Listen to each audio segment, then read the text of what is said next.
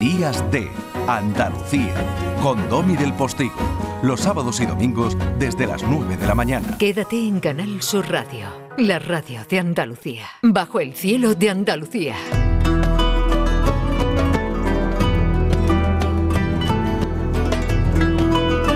Me gustaría que pudieran ver, como yo estoy viendo ahora mismo, la fotografía in situ de nuestro Indiana Jones particular, el señor Manuel Navarro, que está en las Baleares, eh, precisamente haciendo submarinismo, porque por allí se ha descubierto un pecio que están estudiando, ya saben, un barco hundido, y, está monísimo, vamos, con el traje de una cosa, vamos, mm, como Brad Pitt en Moreno, para que, para que ustedes se ubiquen, ¿no? Buenos días, eh, aventurero. Buenos días, querido Domi. Las cosas que tiene que hacer uno para meterse en los sitios, es lo que hay que ver. ponerse en neopreno, está claro. Claro, claro, hay que ponerse en neopreno está el agua 10 grados, si llega, vamos. Es decir, que días soleados, pero eh, todavía frío, sobre todo dentro del, del mar, vamos. Sí, oye, Porque la verdad es que es un tiempo muy bueno. Y si tienes todo el equipo negro, ¿por qué tienes esas aletas tan blancas, tan molonas? No, hombre, pues para que se te vea cuando estás con poca visibilidad. Es mejor tener algún elemento reflectante o, o claro para que se vea además de porque es las que quedaban anticalambre así de ese modelo, que son que ayudan bastante a, a que no se sobrecarguen los gemelos por su diseño. Ah. Pues es que buceando, que tú lo has hecho, se, las piernas se, se sobrecargan y sobre todo el gemelo da bastante disgusto, vamos, da bastantes tirones. Y se dan calambres y se montan y, bueno, estas son unas aletas que son anticalambres. Por eso son, son así, son en dos piezas y por eso son blancas porque es las que había cuando me las compré, también te lo digo. nada, nada. Si usted quiere estas son razones y no le gustan otras. Nada, no pasa nada. Me tiro tres horas diciendo por qué son, pero en realidad es que no había otro. Estupendo. no, bueno, la realidad es prosaica, sí, sí. Mi querido arqueólogo eh, de guardia, ¿por qué estamos eh, estudiando, por qué estamos eh, allí bicheando y analizando ese barco hundido? Pues mira, estamos bicheando este barco hundido eh, primero porque no es fácil, como bien sabes, que aparezca un, un barco, se localice, se pueda excavar, lo que conocemos como un pecio, que es cualquier eh, estructura que esté debajo de, del agua, bien sea debajo, sea submarina o sea subacuática simplemente, también puede ser en un lago o puede ser en un, en un río, ¿no?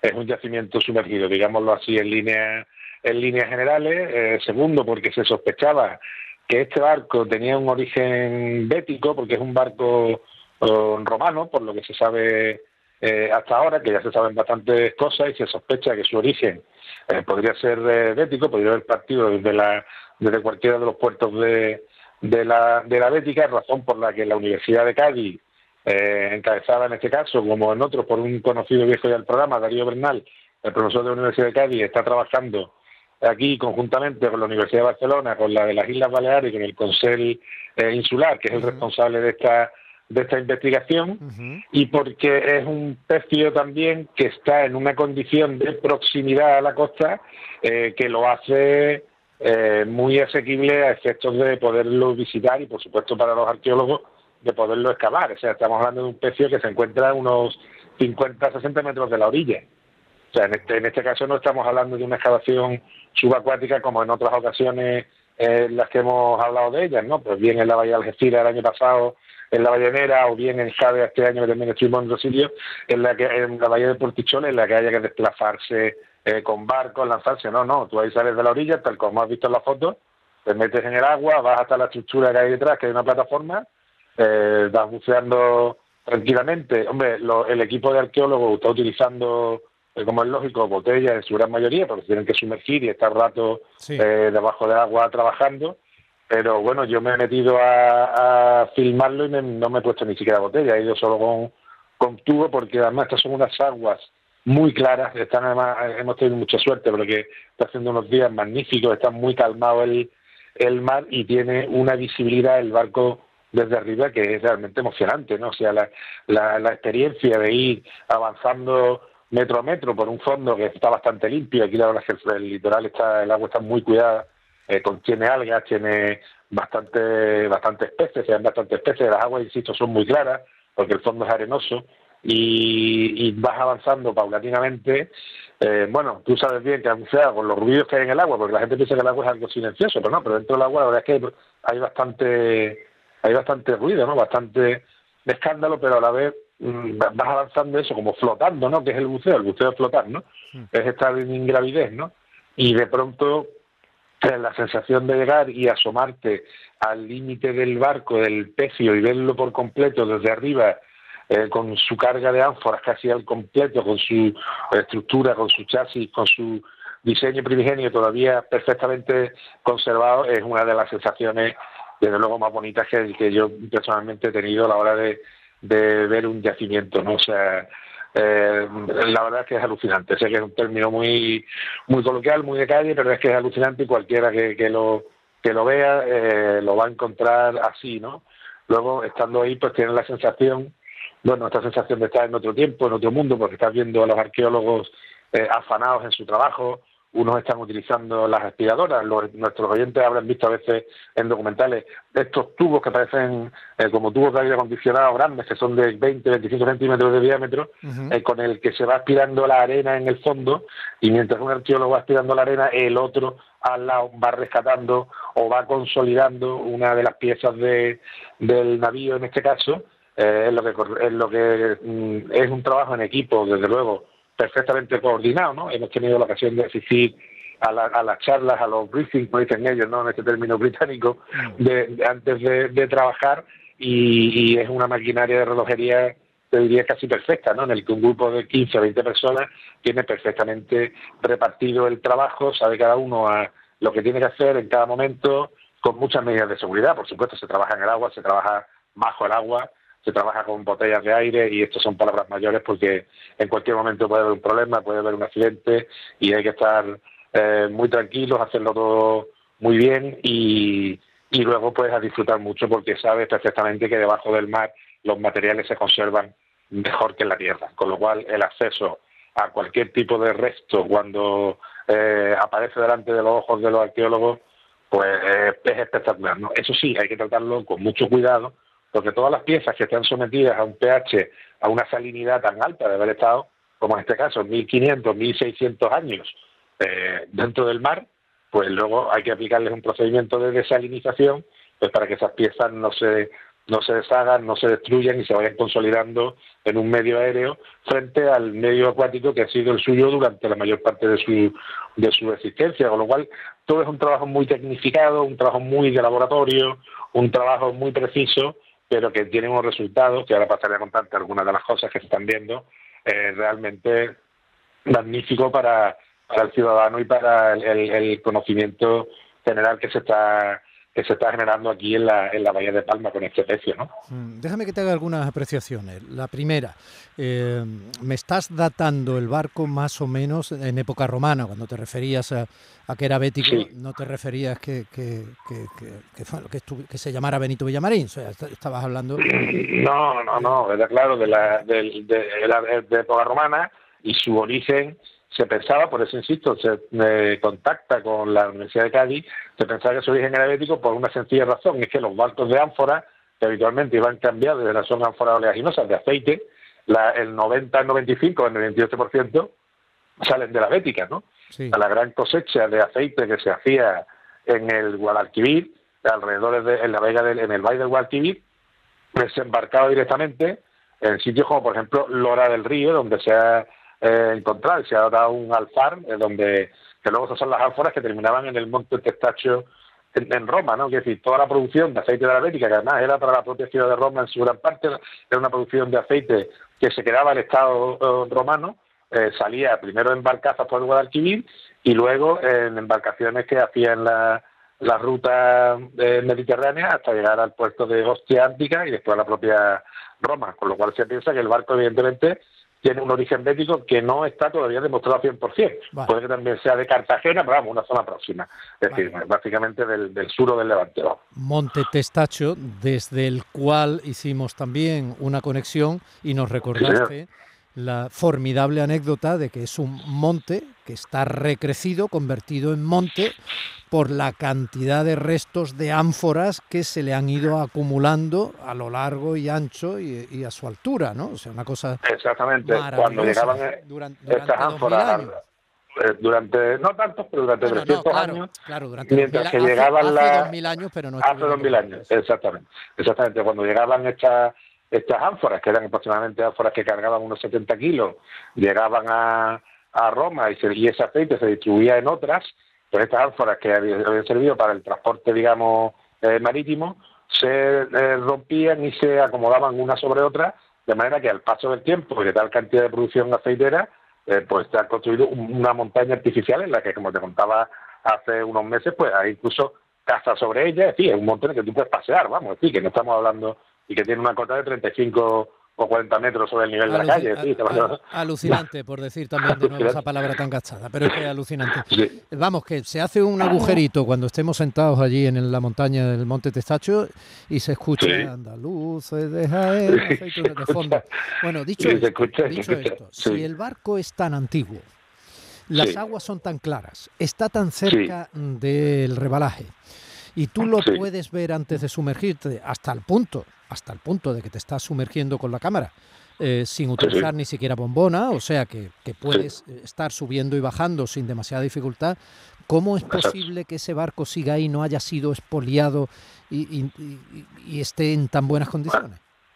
Bueno, pues esa es la primera gran incógnita del asunto. Porque, claro, eh, incluso te voy a dar otro dato más. Se piensa o barajan los investigadores la posibilidad de que el nivel del mar en aquella época incluso fuera menor. Con lo cual estaríamos hablando de un barco que quizás estaba a un metro y medio de profundidad en la arena. ¿Por qué nadie se ha acercado y nadie se ha llevado su carga? Buena pregunta. Bueno, primero puede ser que realmente la cota no fuera tan baja. Estas cosas son difíciles de determinar y hace poco hemos tenido experiencia con el tema de San Fernando, ¿no? Eh, esto de medir los niveles de costa y tal, la antigüedad, digamos, todavía hay que, hay que afinarlo. O puede que el barco fuera hundido en un periodo de crisis, yo creo que son hipótesis razonables. Siglo tercero o cuarto, una época ya que en Roma eh, pasan cosas, hay bastantes conflictos militares, hay, hay una inseguridad que no se ve durante el siglo tercero y la, y la primera mitad de, o sea, y durante todo el siglo segundo, la mitad del, del tercero, es la época en la que se, al- se entierra el tesorillo de Tomares, que a veces hemos hablado de él, de estas 55.000 monedas que están en el Museo de Sevilla, y entonces quizás ese barco pues, fue hundido de forma violenta, eh, o se abandonó o se hundió para que no lo cogiera eh, alguien, simplemente la costa estaba en aquel momento quizás controlada por personas que no permitían el acceso, y luego en el mar sabes que las cosas pueden pasar rápido, viene un, un temporal de levante o viene uno de poniente, te lo entierra en arena, se queda tapado, y claro, en el siglo V no había turistas alemanes por aquí bañándose. Es decir, esto- y nadando, ¿no? Es que se queda ahí, se quedó durmiendo el sueño de los justos mucho tiempo, ¿no? aquí, eh, no, todavía no vendían ensaimadas por aquí cerca, o sea, que entonces esto estaba más tranquilo. Con lo cual ha estado bastante tiempo eh, enterrado, lo cual ha permitido que se conserve de manera maravillosa y me va a permitir que te diga algunos de los de los detalles que hemos visto, porque es un barco muy de la vida cotidiana. A veces hablamos de los grandes templos, de las grandes esculturas, del brillo, de la sofisticación. Esto es un barco de transporte, es un barco de transporte de ánfora, que la primera, el primer interés que tiene es que las ánforas, la mayoría, tienen una inscripción. Se sabe quién es el, el productor, se sabe quién es el empresario que las está moviendo, el, el armador que las está transportando, lo cual esto constituye una fuente de, de información para la investigación extraordinaria. Pero es que luego eh, se está teniendo acceso a temas tan de la vida cotidiana como, por ejemplo, que hemos podido eh, tener en, en nuestra mano, eh, en su caja siempre dentro del agua, un tapón de corcho, por ejemplo, se ha conservado de una de esas ánforas, ¿no? O sea, imagínate lo que es ver un tapón de corcho 1600, 1700 años después. Es una sensación maravillosa. O las esteras donde, de donde que se ponían en el suelo del barco y sobre ellas se colocaban las ánforas y quedan todavía trozos de esas esteras trenzadas, ¿no? Que, y están en bastante buen estado de, de conservación. Huesos de fruta, se han excavado eh, al, al, al mover las ánforas, huesos de fruta, huesos de melocotón, huesos de, de distintas de frutas, unos más pequeños y otros más grandes, que todavía están en el, en el barco. Por supuesto, las ánforas, ¿no? Algunas de ellas de, de gran tamaño. Y hay sobre todo un detalle que nos tiene a todos eh, completamente maravillados, que es una bomba de achique, el espacio para colocar una bomba de achique. Hay una sentina en la popa del barco, que nuestros oyentes saben que es la parte trasera eh, del barco, aproximadamente en el centro, es una, una entrada rectangular eh, cuadrada, digamos. Por ese hueco entraron bastantes materiales también y se han conservado, porque caían de la cubierta a la parte inferior, a la bodega del barco. Eh, y dentro de estos materiales, eh, por ejemplo, se ha encontrado un taladro. O sea, las herramientas del carpintero del barco están por allí todavía. Las espiguillas para tapar los huecos y un, y un taladro de arco se ha conservado. ¿Sabes que estos taladros que se usaba un arco y se giraba la, la pieza, que es lo que se usaba en la antigüedad pues, para hacer boquetes, ¿no? Entonces, las herramientas del carpintero del barco se están excavando, se están sacando. Algo parecido a un berbiquí, pero de aquella época. de aquella época, exactamente. Yo, eh, estoy me fascinado. Yo no sé si por lo que es, que es por, porque lo que estás contando es es sorprendente o porque hoy estás especialmente lúcido en, el verbo y en tu discurso, pero bueno, me tiene fascinado. No lo sé. Oye, y eh, te encantaría, te encantaría, te encantaría entrar y verlo. Y bueno, madre mucho el mar y, disfrutarías como, como un niño, que es una cosa que también tiene de bueno esta esta experiencia que se realmente vuelves a la infancia cuando te metes en el agua, en esta agua transparente y vas a ver el barco, te vuelves niño por un momento y eso realmente eh, no tiene precio, ¿no? No está pagado, ¿no? Y es lo más bonito Y la sensación última de encontrar algo más, no hablo de un tesoro, y sobre todo si me estás hablando de una especie de, mercante doméstico, ¿no? De, llevar y traer cosas. Eh, pero esa cosa eh, siempre se tiene, ¿no? No digo que el tesoro tenga que ser un tesorillo como el de tomar, ¿eh? Un cofre no, no, monedas, pero... No, no, claro, el tesoro, o sea, cuando tú te... La sensación, como te decía hace un ratito, de ir eh, buceando con la cabeza metida en el agua, con tu tubito por fuera y ir moviéndote y llegar al, al filo, el, el, preparo de telas, de plásticos que han preparado, que han colocado los arqueólogos para mm. proteger la estructura mm. y de pronto asomarte, que es como si te asomara a una terraza y de pronto debajo tuyo ver a dos metros de profundidad eh, toda esa cantidad ingente de ánforas, de restos, eh, los arqueólogos, los buzos trabajando, es una sensación absolutamente maravillosa y efectivamente es un tesoro, claro, no naturalmente. no han tomado el pecio, que el pecio en definitiva, que es una palabra preciosa, ¿no? El pecio en definitiva es que lo que se hundió, el mar lo tomó, quiero decir, que ya está convertido en el, en el propio fondo marino, ¿no? Y no lo han tomado los, los animales, las, las algas, etcétera. No, la, bueno, ahora están en la tercera campaña, hay que decir. Entonces, la primera era de, localización, eh, temas de, de, prospección, digamos. La segunda ha sido de preparación. Entiendo que en esa segunda eh, cualquier tipo de, de, obstáculo que hubiera lo, retiraron y en esta están excavando a toda velocidad, pues claro, tienen que terminar la excavación completa, no se puede quedar ahí, en fin. Mm. Porque ya una vez que se descubre se tiene que, Se tiene que sacar o se tiene que hacer sino un, un arcón eh, de protección, como es el caso del del mazarrón 2, por ejemplo, está en que es un pecio fenicio, ¿no?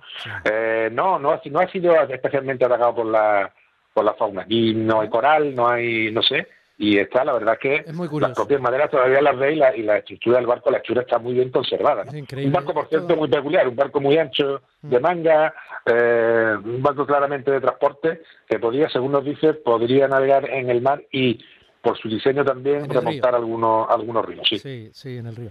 Y, eh, ese ancho de manga le permitía además mucho caudal de carga, claro, muchas ánforas. Claro. La, eh, la próxima bajada que hagas, llévate un cacho pancateto, porque si, si, hombre, si estaba hasta el tapón de corcho todavía válido, a lo mejor hay aceite ahí buenísimo, ¿no? ¿Cómo tiene que ser oye, a lo, oye, a lo mejor, a lo mejor hay, mira, en una tumba de Carmona que se ha presentado hace poco, todavía quedaba un frasco con líquido, que a lo mejor aceite, o sea que, ¿quién sabe? Madre mía. Sí, sí. Madre mía. Bueno, pues nada, yo pongo el café. Bueno, claro que sí. Apasionante, un abrazo muy grande, Manolo, hasta la semana que viene. Un fuerte abrazo desde Palma a todos. Gracias.